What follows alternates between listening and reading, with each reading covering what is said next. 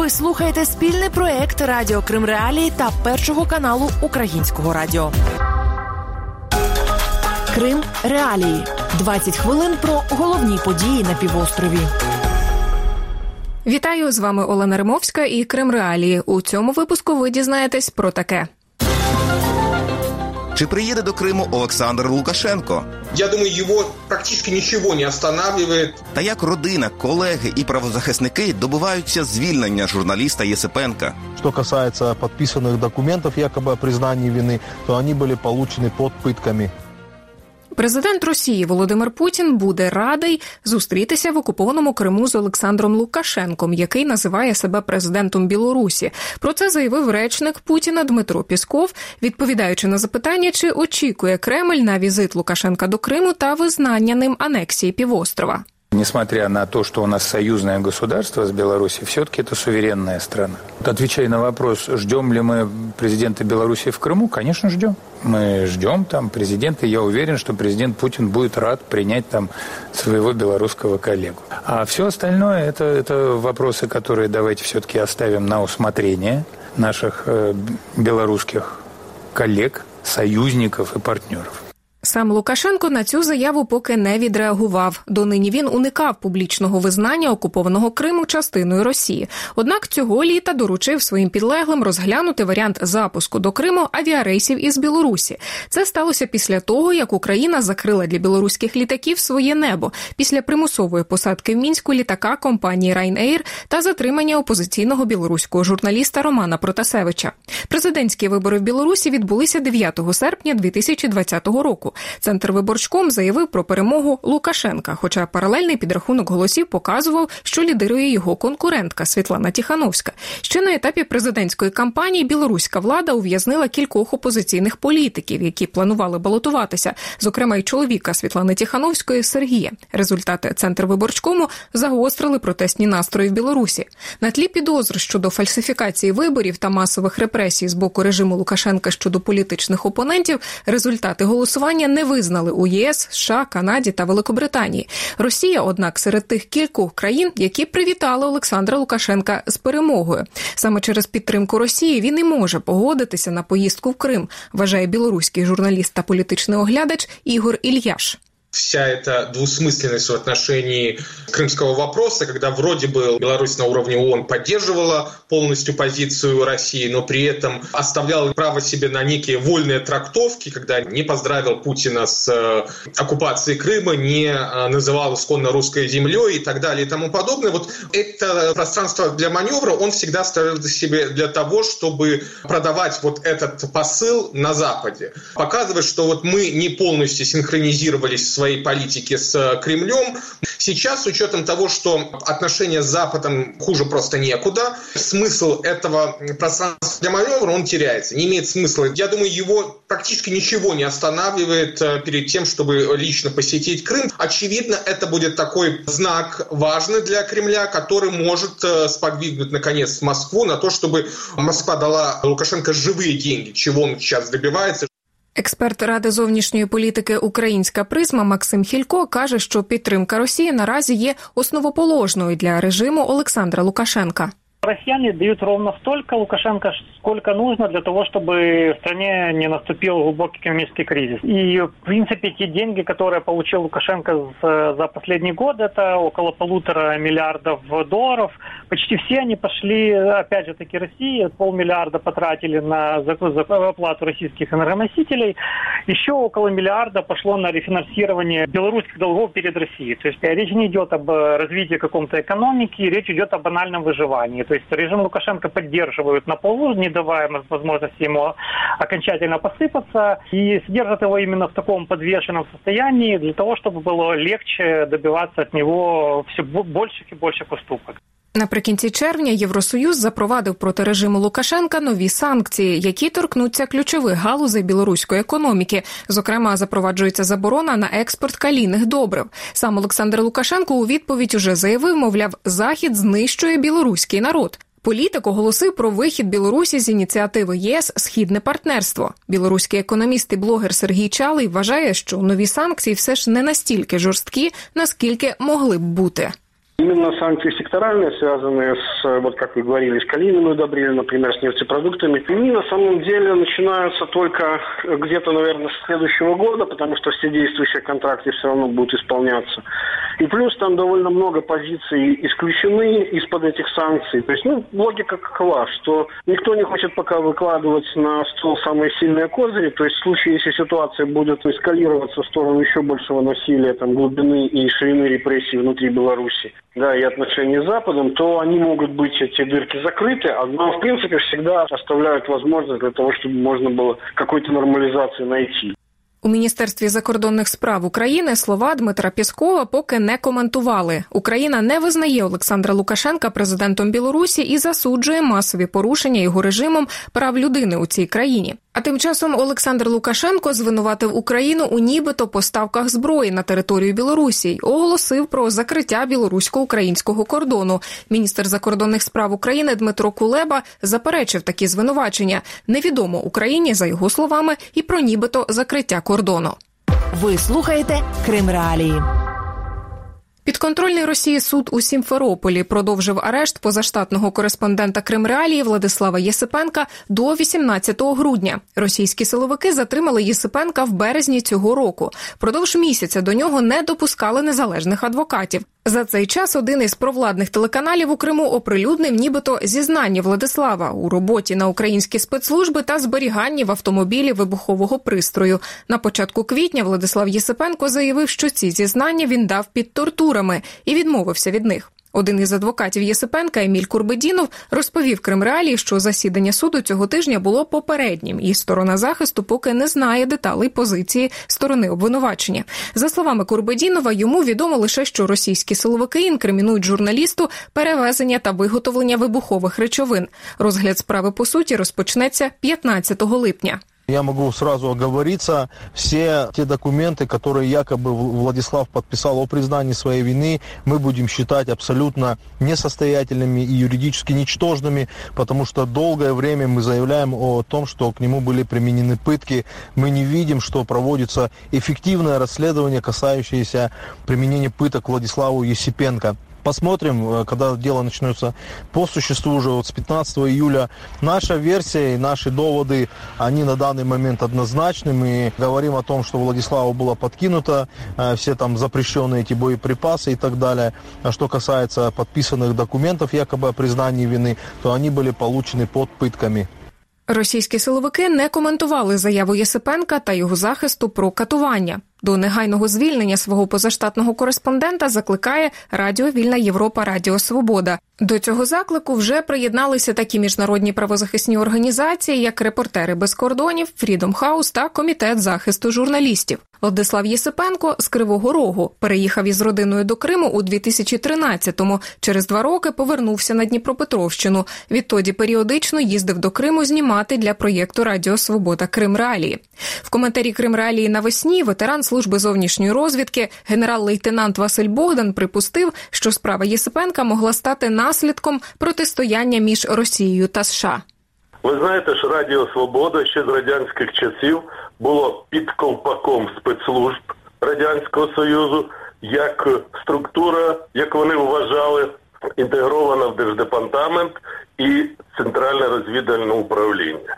Така ж позиція і нинішнього путінського режиму стосовно Радіо Свобода. Безумовно, що він мав право там перебувати, і як журналіст він право мав право вести якусь фотозйомку, проводити розмови із мешканцями Криму і так далі. і так далі. Але це трансформується російським ФСБ от таким чином, як вони зараз подають.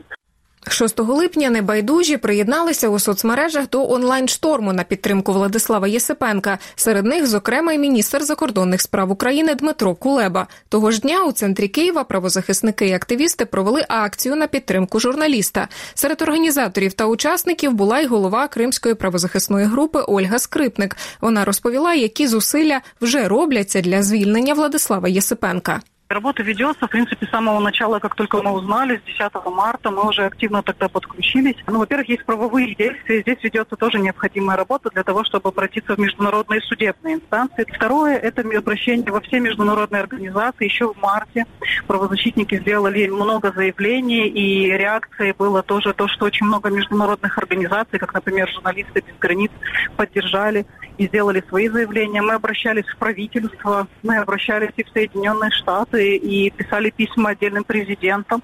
И сейчас тоже мы направили письма, в том числе и Владимиру Зеленскому, для того, чтобы он знал, что происходит, и чтобы украинская власть была максимально активна, потому что именно наш президент может, э, скажем так, как можно известным сделать это дело и добиться того, чтобы хотя бы начались какие-то отдельные переговорные процессы, э, обмены или освобождения. Но в любом случае президент представляет нашу страну на международном уровне, и у него есть возможность да, помочь владу.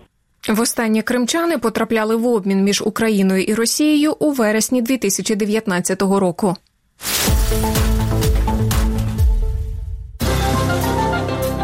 Далі у програмі. Чому Росія влаштувала демарш на засіданні парламентської асамблеї ОБСЄ? Наши российские соседи, они просто пытаются прощупать, до какого момента можно давить. Та як Україна готується до саміту Кримської платформи? Эта инициатива очень важная и очень хорошая, и международное давление на Россию – это необходимо. Парламентська асамблея організації з безпеки і співробітництва в Європі цього тижня ухвалила резолюцію, в якій закликала Росію відмовитися від окупації Криму та окремих районів Донецької та Луганської областей. Росію також закликали зняти всі обмеження на судноплавство у Чорному, Азовському морях та Керченській протоці. У відповідь російська делегація залишила засідання асамблеї і пригрозила, що може відмовитися від участі в цитую міжнародних майданчиках, де на адресу Росії лунає хамство. Голова російської делегації Петро Толстой сказав в інтерв'ю Ютуб каналу Соловйов Лайв, що наміри Москви мали б викликати стурбованість ОБСЄ з огляду на суми, які Росія сплачує як членський внесок у цю організацію. Вообще деньги – это язык, который они очень хорошо понимают. И они придают этому огромное значение. Тот факт, что вчера я покинул заседание, он э, очень их, э, естественно, обеспокоил. Я думаю, что какая-то реакция последует. У нас здесь есть постпресс при ОБСЕ в Вене. Я думаю, что наш посол получит соответствующие сигналы. У самій ОБСЄ цю заяву російського депутата поки не коментували.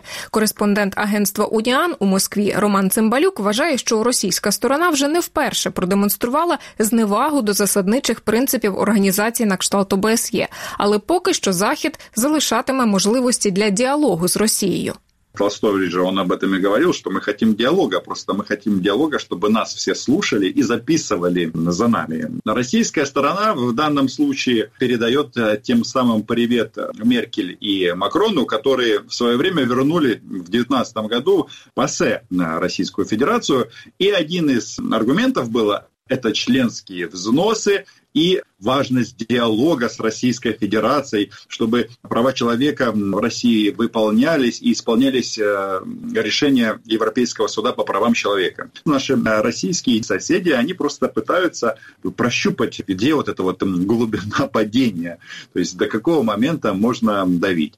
Що стосується згаданої цимбалюком ситуації довкола Пар'є, то нагадаємо, у 2014-му парламентська асамблея Ради Європи позбавила російську делегацію права голосу через окупацію Росією Криму. Росія у відповідь відмовилася брати участь у засіданнях Пар'є і припинила платити членські внески у 2019 році. Попри те, що Росія не виконала жодну з вимог резолюцій щодо Криму чи Донбасу, асамблея внесла зміни до регламенту, які дозволили їй повернути російську делегацію.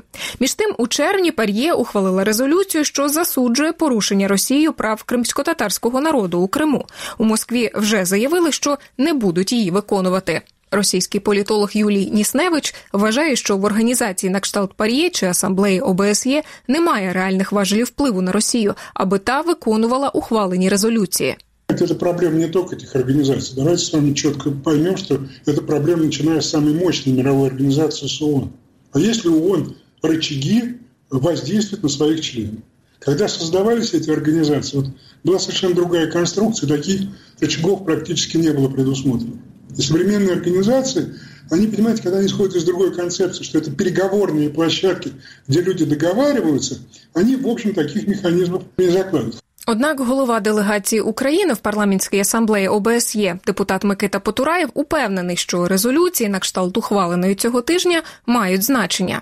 Когда принимаются решения, например, а это, как вы понимаете, очень важно, о санкциях, то в таких решениях всегда идут ссылки на решения международных организаций. И ООН, и ОБСЕ, и ПАРЕ и так далее. Безусловно, это очень важно, что мы смогли при поддержке, очень большой поддержке друзей Украины в ОБСЕ, многих стран, которым мы все очень благодарны, этот документ принять. Мир глобален. Люди, которые отказываются играть по правилам общего мира, смысле общепланетарным правилам, да, о которых договариваются вменяемые страны, они за это заплатят свою цену. И Россия, безусловно, заплатит.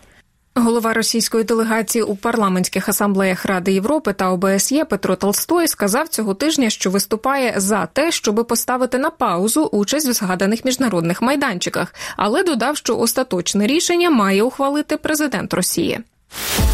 Докладніше про ці та інші події ви можете прочитати на сайті Крим Реалії. 23 серпня напередодні Дня Незалежності керівництво України планує провести міжнародний саміт Кримської платформи, першу зустріч у рамках ініціативи, що має на меті деокупацію Криму. В ухваленні цьогоріч стратегії деокупації і реінтеграції Криму і Севастополя платформа названа ключовим зовнішньополітичним інструментом консолідації міжнародних зусиль задля досягнення згаданої мети.